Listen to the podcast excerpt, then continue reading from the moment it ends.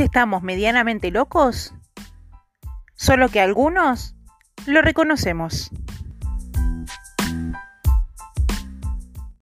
Bienvenidos y bienvenidas a un nuevo episodio de Cuentos Infantiles El caballo de la princesa.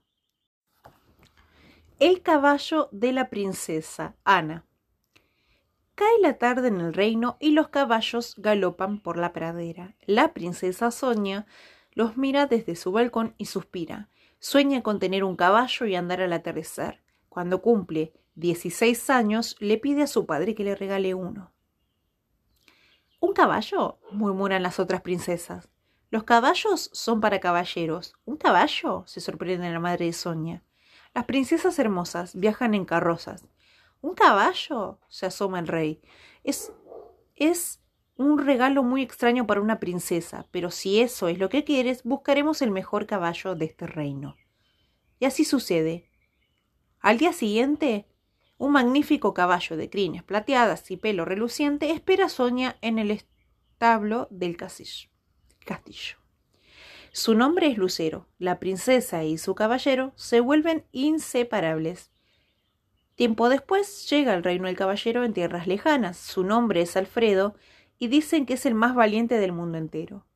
En el reino organizan un baile para recibirlo. Las princesas se ponen sus mejores vestidos y esperan ansiosas que llegue la noche.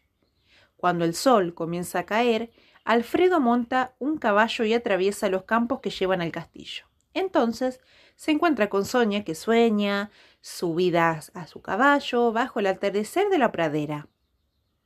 Alfredo ya no quiere ir al castillo ni conoce a ninguna otra princesa. El mejor baile transcurre allí. El ritmo de galope de los caballos es aquel reino lejano.